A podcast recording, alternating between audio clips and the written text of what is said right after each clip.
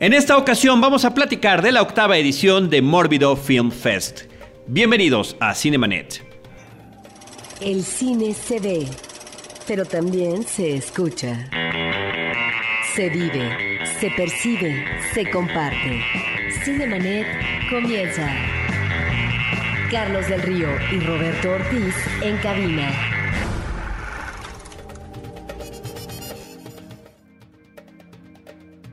www.cinemanet.com.mx es nuestro portal, es un espacio dedicado al mundo cinematográfico. Yo soy Carlos del Río y a nombre de nuestra productora Paulina Villavicencio les doy la más cordial bienvenida y saludo a Roberto Ortiz.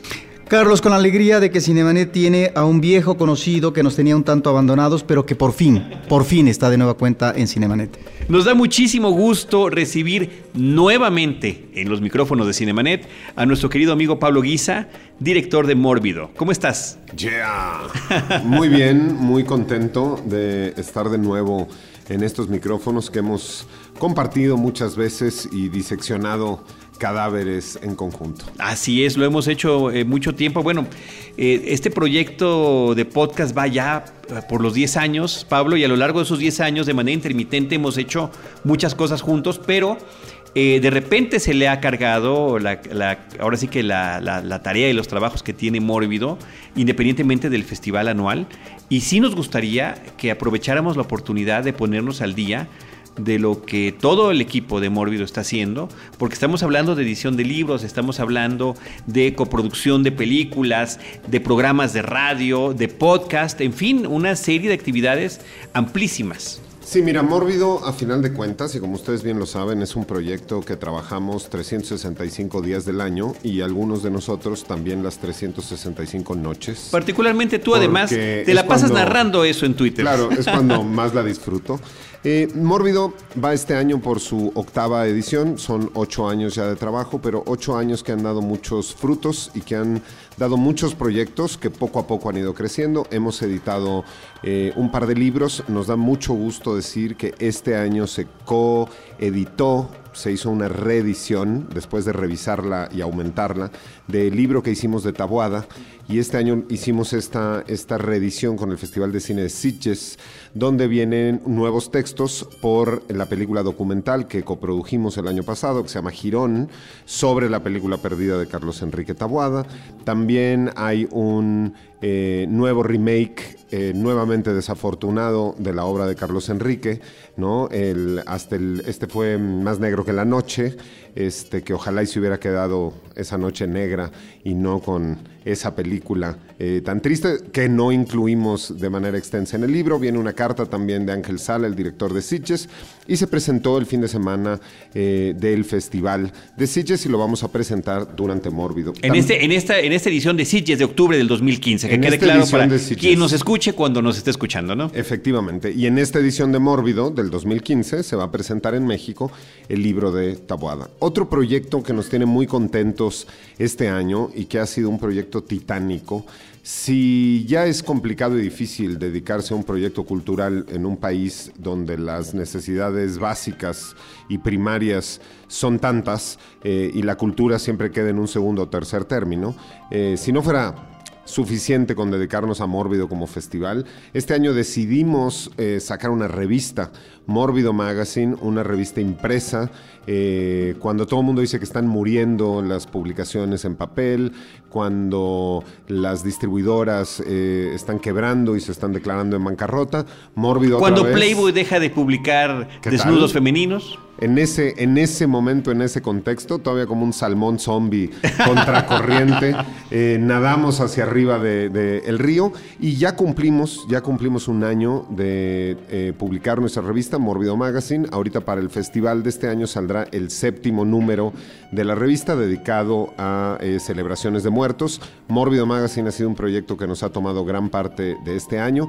La coproducción y producción asociada de películas es también un proyecto que arrancó este, desde el principio de Mórbido con películas mucho más chicas, pero este año se pudo ver en pantallas de cine en todo México una película de la cual somos productores asociados, que se llama El Incidente de Isaac y, levantamos la mano Roberto y yo porque es una película que comentamos aquí cuando se estrenó. No hemos tenido oportunidad todavía de platicar con Isaac porque queremos hacer un podcast con él, pero eh, es una película que nos interesó muchísimo, Roberto. Notoria en el contexto del cine de terror contemporáneo, una película además Mexicano, diferente, además, sí.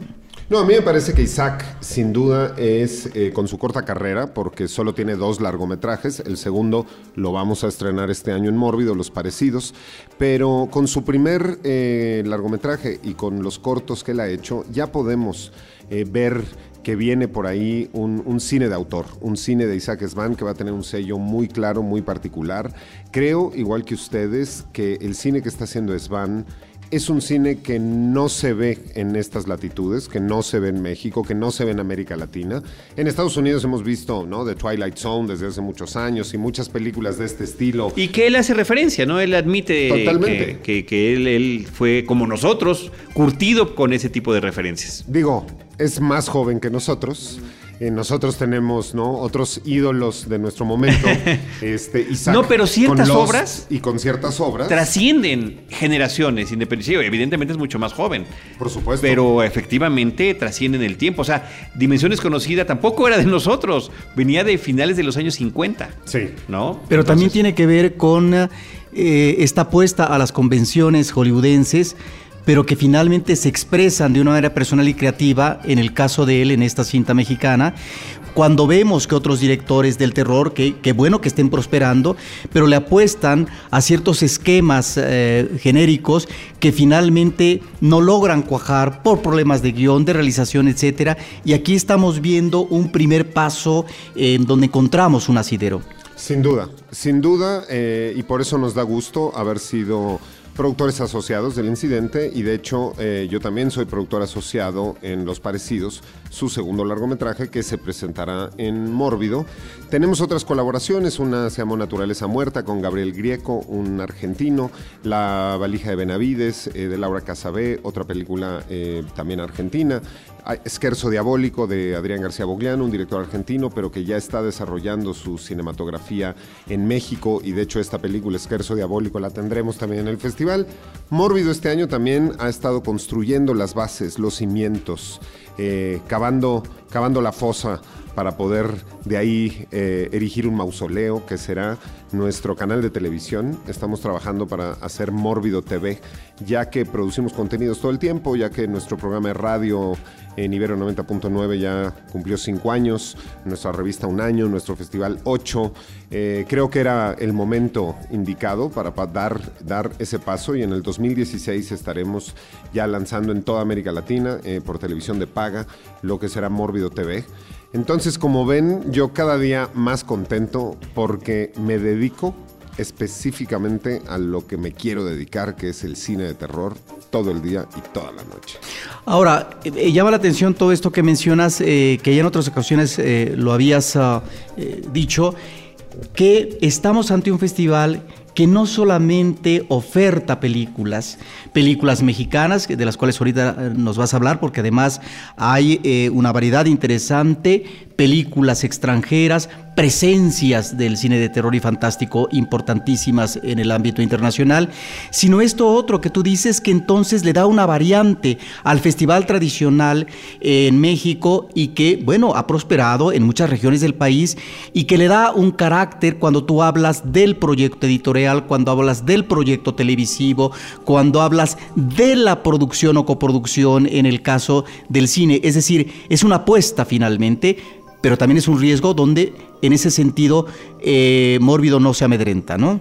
No, no, yo siguiendo el ejemplo de Cortés, quemé las naves desde la primera edición, decidí que esto era lo que me quería dedicar y que si a final de cuentas era lo que me quería dedicar el resto de mi vida, si me toma 8 hasta ahorita, pero si me toma 10 o 15 años el lograr eh, consolidar el proyecto, pues lo haré y además las cosas también se han ido dando solas eh, en el sentido de que lo que pide el proyecto nosotros hemos sabido irlo siguiendo. Si de pronto sentimos que la producción de contenidos hablados era lo que seguía, porque a final de cuentas nos reuníamos todos a platicar y hablar de las películas, ¿por qué no compartirlo? Fue lo que hicimos. Así va igual la revista, todos crecimos con Fangoria, una gran revista clásica todos eh, tenemos en nuestra memoria eh, lo que representó esa revista en nuestros momentos. Y sí creo yo y estoy convencido que México como país y que América Latina como continente ya está en un momento suficientemente maduro como para poder aglutinar los esfuerzos gracias a las redes sociales y a las nuevas tecnologías. Ya podemos saber exactamente en tiempo real qué está pasando en Argentina, en Colombia, en Perú, en Venezuela. Si tenemos una región tan En grande, Uruguay. ¿no? Tan grande, tan rica a nivel, a nivel cultural. ¿Por qué no seguir los ejemplos de la industria y empezar nosotros también a generar nuestra propia industria, teniendo en cuenta que el idioma no es una barrera? Sí, por supuesto, al contrario, es una ventaja que hay que aprovechar. Y efectivamente, estos vínculos, como tú comentas, se han ido dando solitos a lo largo de estos ocho años a través de las diferentes eh, ediciones que ha tenido el festival y esta colaboración e inclusive amistad cercana con realizadores cinematográficos de otros países de habla hispana. Sin duda, sin duda además, no solo México está despertando en cuanto a la producción de cine fantástico y de terror, hay muchos otros países de América Latina que tienen una producción muy importante y jóvenes directores que están triunfando este, también en el mercado norteamericano.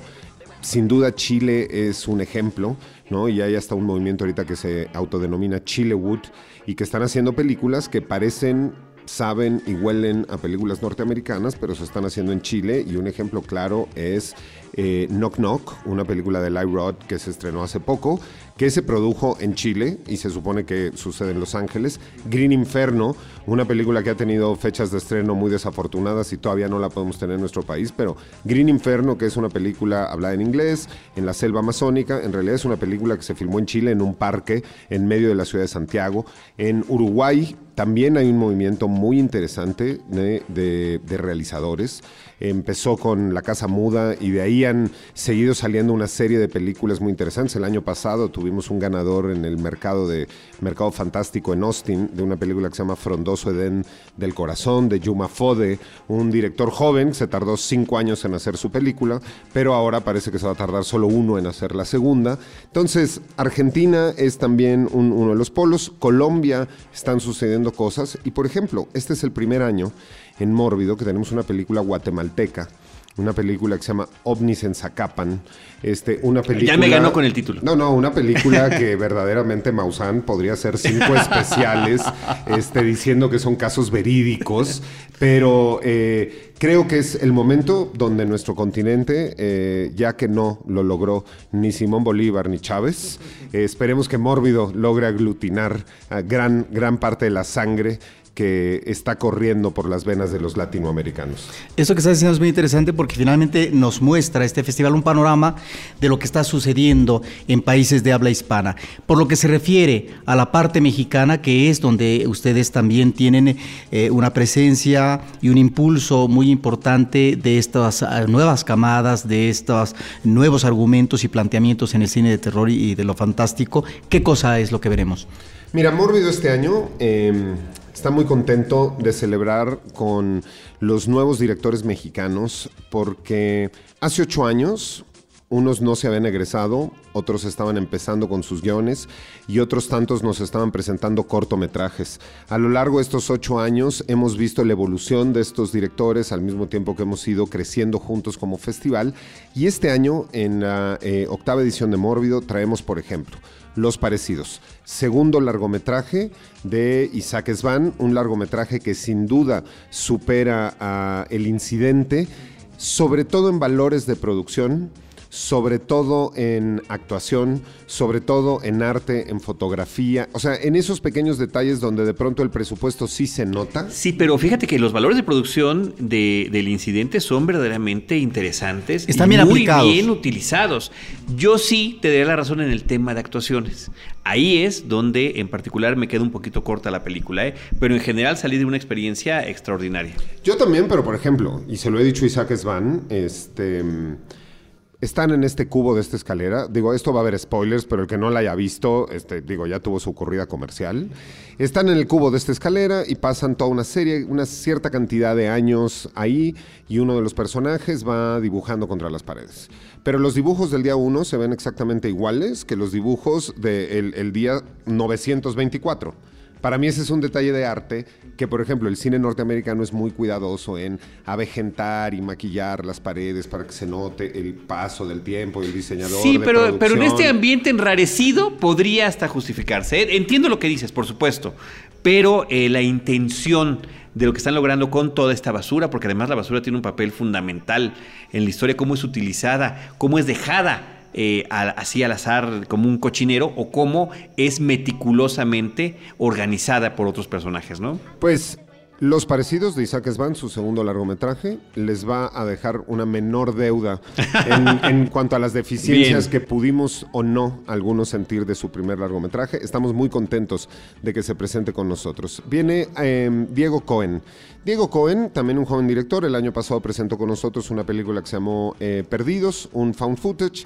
Este año presenta con nosotros su nuevo largometraje que se llama Honeymoon, Luna de Miel. Eh, Héctor Kosifakis es el actor principal, una muy buena actuación de él, un thriller psicológico con un poco de torture porn, ¿no? También una película que tiene sus valores de producción y que nos da mucho gusto presentar el segundo largometraje eh, de Diego Cohen. Lex Ortega es un joven director que en realidad solo ha presentado cortos con nosotros. El año pasado tuvo un largometraje, pero él participaba con un corto porque es eh, este proyecto mexicano eh, episódico, ¿no? Esta película ómnibus de nombre México Bárbaro, muy dispareja porque tiene unos cortos muy buenos, tiene unos cortos muy, muy malos.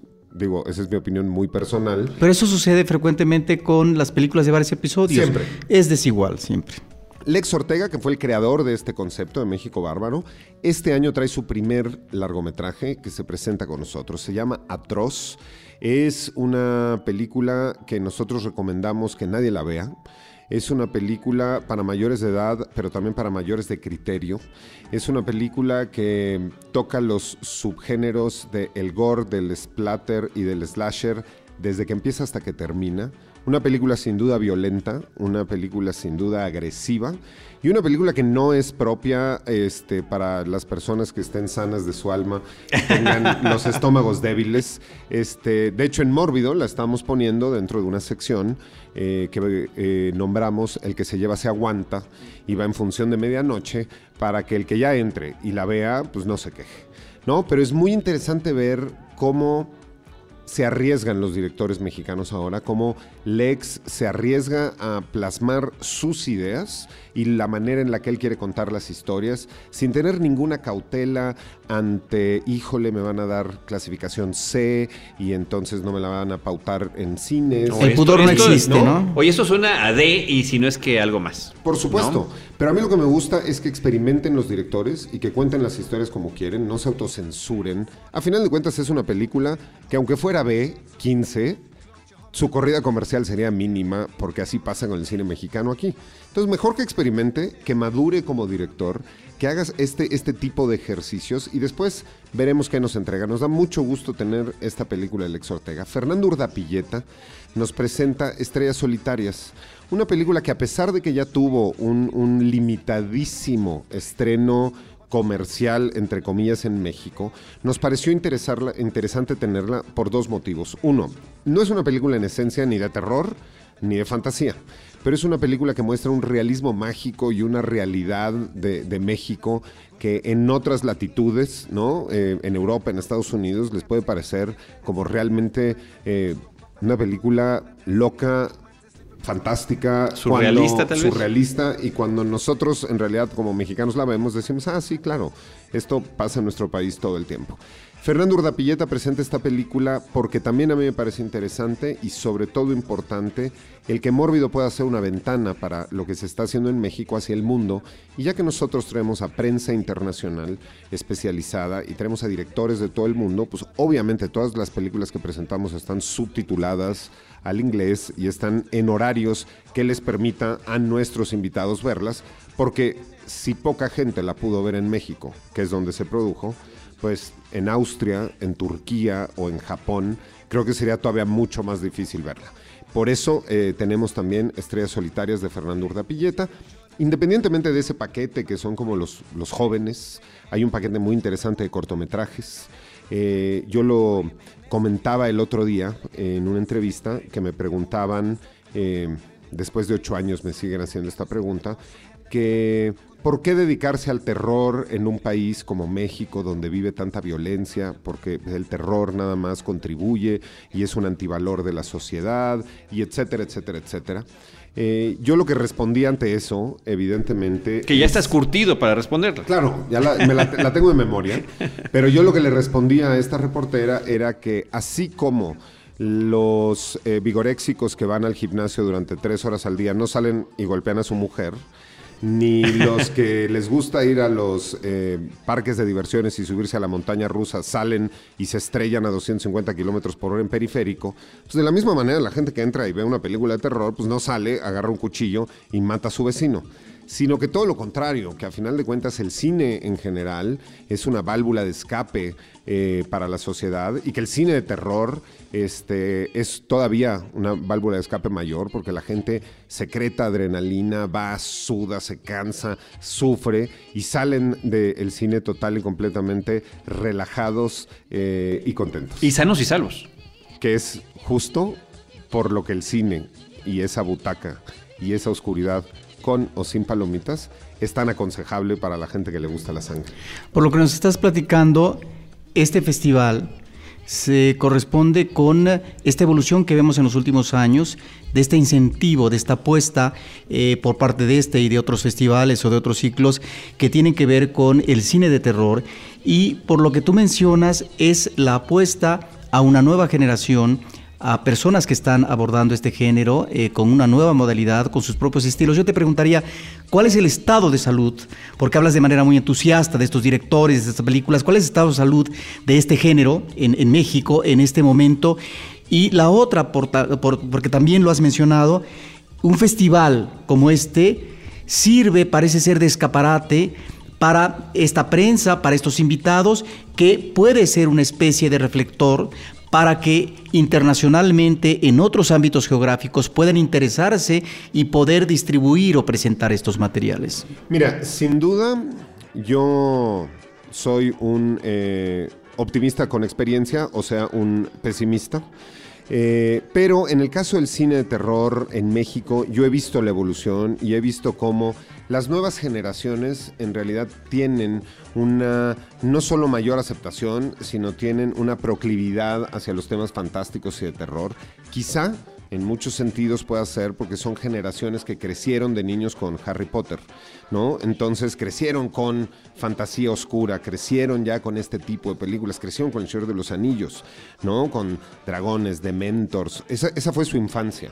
Otros tuvimos Odisea Burbujas, este, y Chabelo, que hoy ya es de terror, en nuestra infancia. Entonces, creo que ahí hay una, una, evolución también en el consumo de estos materiales. Lo que yo sí he visto en estos últimos ocho años es, y sobre todo, por ejemplo, en cortometrajes, como hace ocho años los temas de los cortometrajes de los jóvenes tenían que ver con la llorona, tenían que ver con la monja, eh, tenían que ver con el diablo sin cabeza, tenían que ver con leyendas y tradiciones mexicanas. Hoy en día recibimos una gran cantidad de cortometrajes que sí, su tema es fantástico y su tema es terror, pero el tema es el narcotráfico, es eh, la violencia en el país, son las almas de todos los que han muerto en, contra el crimen organizado que no pueden escapar, son historias de zombies que regresan para vengarse de los narcotraficantes que acabaron con ellos. Este año tenemos dos cortometrajes en particular que me parecen muy interesantes. Uno, porque es una animación, una animación muy bien hecha, una animación de un joven michoacano que si alguien en, en este país tiene cerca ese tipo de cosas, pues es la gente guerrero, la gente de Michoacán, de estos estados donde está caliente la situación. Este joven michoacano, sin ningún temor, hace un cortometraje de animación donde la Santa Muerte, a la que adoran todos estos personajes, regresa para demostrarles que ella es la muerte y no le hace favorcitos a nadie todos nos vamos a morir. Y otro cortometraje de Edgar Nito, Edgar Nito, un director que también participa en México Bárbaro, donde también nos muestra cómo un señor, un señor de edad, en su casa, en su rancho, se niega a dejarlo, se niega a sembrar y a trabajar para el crimen organizado y cómo hace la defensa de su tierra hasta sus últimas consecuencias. Entonces sí ha habido un cambio en la temática de lo que están trabajando los jóvenes en este momento, sin embargo, creo que es una manera de expirar esos miedos. Creo bueno, que es, es un reflejo de, exorcizar. inquietudes, un reflejo de inquietudes muy, muy, este, pues están a flor de piel. Esa es una de las partes que a mí me parece que el cine terror también funciona para que la gente pueda expresar, ahora sí que sin miedo, a través del miedo y de ex- expirar y exorcizar sus miedos. Ahora, la parte del escaparate, eh, me parece que no se podría haber dicho de mejor manera.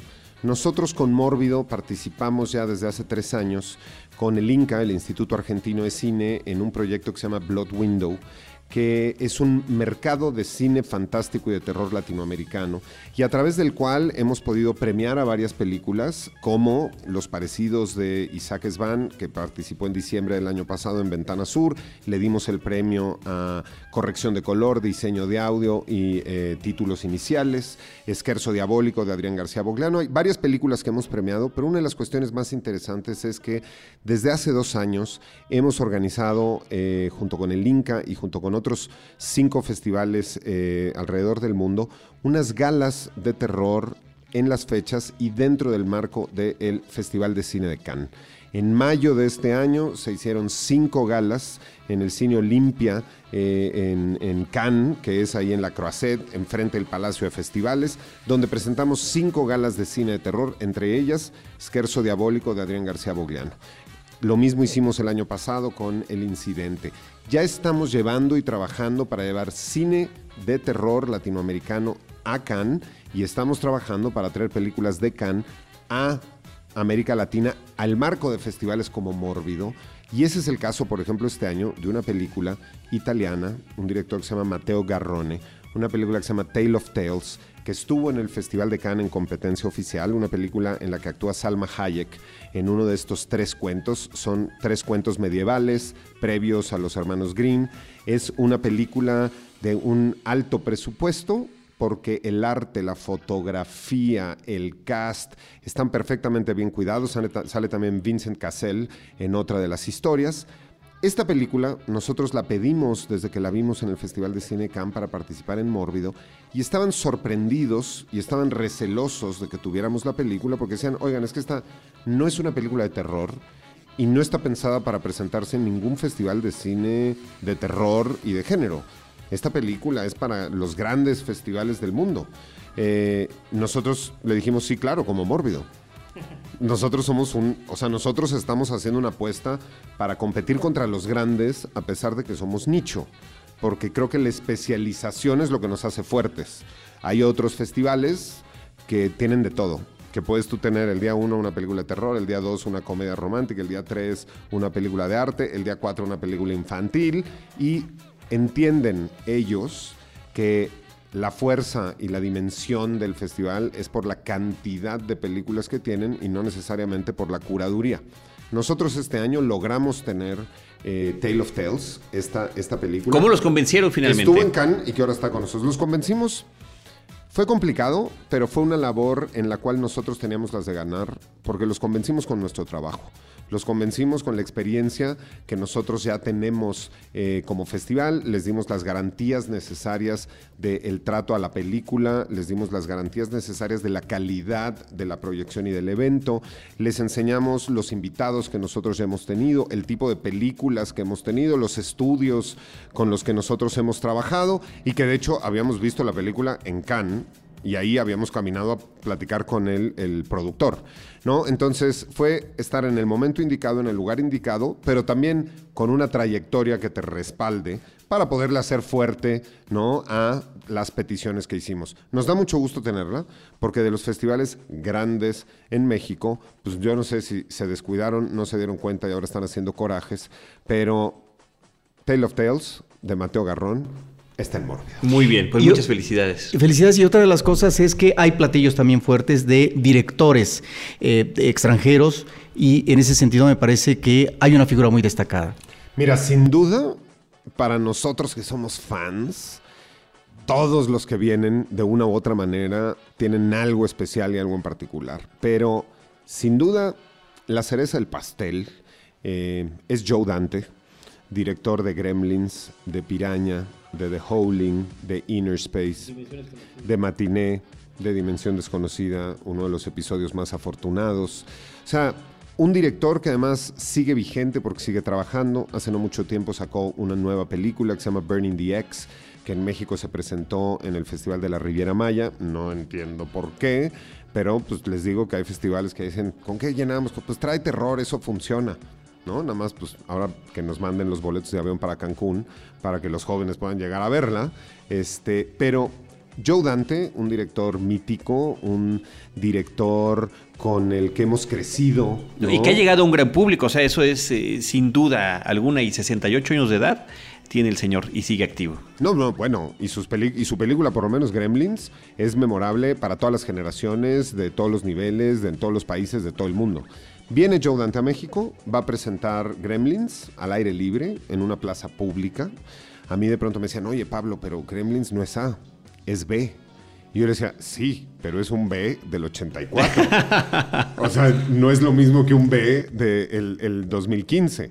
O sea, vamos, si Bastardo sin Gloria fue B15, entonces Gremlins debería de ser una cuestión para ponerles en la maternal a los niños. Entonces viene Joe Dante, a presentar Gremlins, a presentar Matiné también, una película muy poco conocida de él, ¿no? La gente no ubica esta película de, manera inmediata, pero esta película es un homenaje a todo el cine serie B, a cómo se hacían en esos momentos eh, las películas.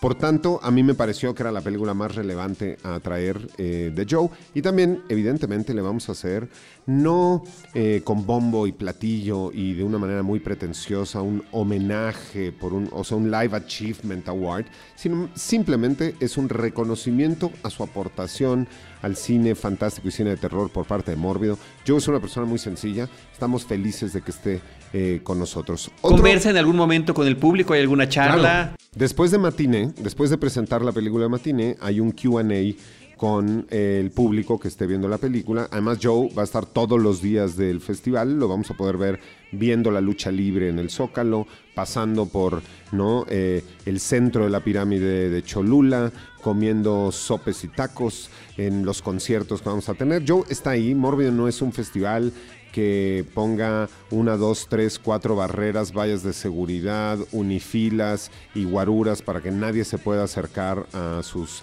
celebridades o invitados. A final de cuentas, los fans del cine de terror es gente muy respetuosa es gente que siempre se acerca con el director y que traen su VHS de Gremlins en una bolsita guardado para que no le dé el aire y traen ¿no? la portada de no sé qué revista para que se los firmen. Los directores lo agradecen. Directores como Joe Dante, yo lo he visto en distintas eh, partes del mundo, que agradece que le traigan, bueno, el muñequito pirata de Gizmo que se vendía en México. O sea, yo sé que ya hay gente que ya está preparando toda su memorabilia para que Joe Dante se las firme. No solo él, traemos otro director que también tiene una película y también tiene una carrera este, muy interesante. Él se llama Bernard Rose. Bernard Rose hizo una película que se llama Candyman con Tony Todd. Esta película, ¿no? Que tenía que ver con abejas y este personaje que si decías cinco veces su nombre, se te aparecía y sucedían cosas realmente trágicas. Fue una franquicia no tan exitosa como franquicia, pero Candyman está dentro del imaginario colectivo de los fans del cine de terror viene Bernard Rose a México a presentar su nueva película, una película eh, que se llama Frankenstein y justamente trata de Frankenstein, pero tiene dos cuestiones que la hacen muy particulares. La primera, que no sucede en un castillo eh, y no sucede en una época lejana, en un país distante, y donde se está descubriendo el uso de la electricidad. Sucede en una farmacéutica y en un centro de investigaciones actual en el siglo XXI, en el año 2015. Y la otra particularidad que tiene es que toda la película está contada desde la perspectiva del monstruo. Los ojos a través de los que vemos la historia, y que es una historia fiel a la novela de Mary Shelley, Creo que esta situación, como lo que hizo Guillermo el Toro con The Strain, esta serie de televisión, donde en vez de que fuera el barco Demeter, era este avión que llegaba a Nueva York, pero donde los elementos originales de la novela están presentes, Bernard Rose lo logra y nos cuenta la historia desde la perspectiva del monstruo y es un drama absoluto. Yo terminó la película y tenía casi una lagrimita y en- el título en español, si yo la fuera a distribuir... Casi porque no lo vas a admitir, No, ¿verdad? no, no, porque no, no la tuve. es el problema de estar seco por dentro. Pero si yo fuera a distribuir esa película en México, sin duda, aprovechando que les ponemos unos títulos a las películas en México inexplicables, yo le pondría Lo que callamos los monstruos. Porque es un drama. Te preguntaría, Pablo, ¿cómo ha sido el desenvolvimiento del festival ahora en esta nueva sede? Mira, Puebla es una ciudad eh, que tiene muchas ventajas. Independientemente de que se llama Puebla de Los Ángeles, lo cual yo lo veo como una desventaja absoluta, porque a mí Y que, no- y- que tenga tantas iglesias. A mí no se me antojaría ir nunca a una ciudad que fuera de Los Ángeles, qué cosa tan desagradable. Pero también le pueden decir Puebla de Zaragoza. Puebla es una ciudad de las capitales más grandes de nuestro país. Puebla es una ciudad que a Mórbido le ofrece toda la infraestructura de una capital grande, ¿no? Internet de banda ancha, todas las rayitas en tu teléfono celular, instalaciones eh, de primer nivel, circuito de cines comerciales que nos permite tener más pantallas, una infraestructura carretera. Cercana al DF. y de comunicación cercana al DF, cercana al Estado de México, muy cercana a, a Veracruz. También porque tiene una colindancia. El Aeropuerto Internacional de Puebla tiene vuelos desde algunos puntos, pero el Aeropuerto Internacional de la Ciudad de México está vuelta en U en Zaragoza y llegas eh, directamente.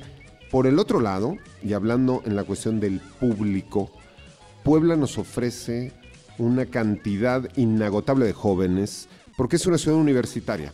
Puebla está llena de universidades, donde no solo están los jóvenes de Puebla, hay jóvenes de toda la República Mexicana que estudian en Puebla y de hecho muchos jóvenes de Centroamérica. ¿Quién sabe por qué? Ahora se llenó también de ve- jóvenes venezolanos, quién sabe qué pasa en Venezuela, pero también las universidades de Puebla están llenas de jóvenes de todo, de todo México y de toda América Latina. Mucha avidez. Esto lo que hace es que tengamos a nuestro público objetivo ahí presente. Entonces, no, no, ellos no tienen que viajar, no se tienen que transportar para poder eh, asistir a Mórbido.